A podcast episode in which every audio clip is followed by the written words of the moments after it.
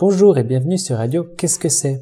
Aujourd'hui pour une nouvelle recette de grand-mère avec ma grand-mère. Madeleine, Nous allons voir... de un pain de bâtonnet de poisson au crabe. D'accord.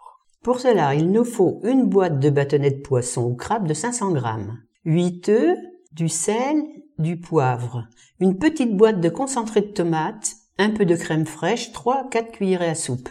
Alors, on bat en omelette 8 œufs avec le sel et le poivre. On ajoute le concentré de tomate et 3 à 4 cuillerées à soupe de crème fraîche. On mélange le tout, œufs et bâtonnets coupés en petits morceaux. On beurre un moule à cake. On peut aussi mettre de l'huile si on met pas de beurre. On met le tout dedans. On cuit trois quarts d'heure au bain-marie au four. On laisse refroidir pour démouler ensuite. On sert le pain de poisson avec une mayonnaise dans laquelle on peut mettre un peu de persil et de cornichons. Bon appétit Très bien, merci, profitez-en bien. Et on se dit au revoir. Au revoir